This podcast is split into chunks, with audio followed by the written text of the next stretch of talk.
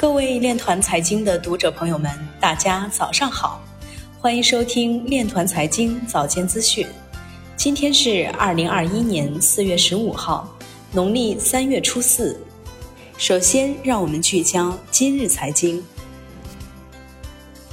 全球加密货币总市值已经超过苹果市值。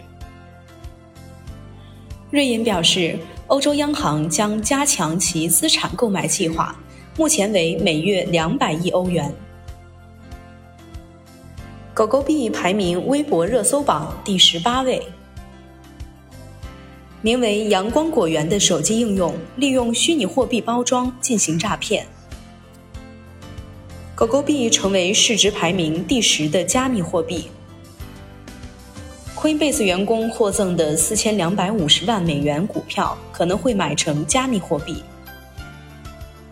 继 Coinbase 之后，还有五家知名加密公司考虑上市。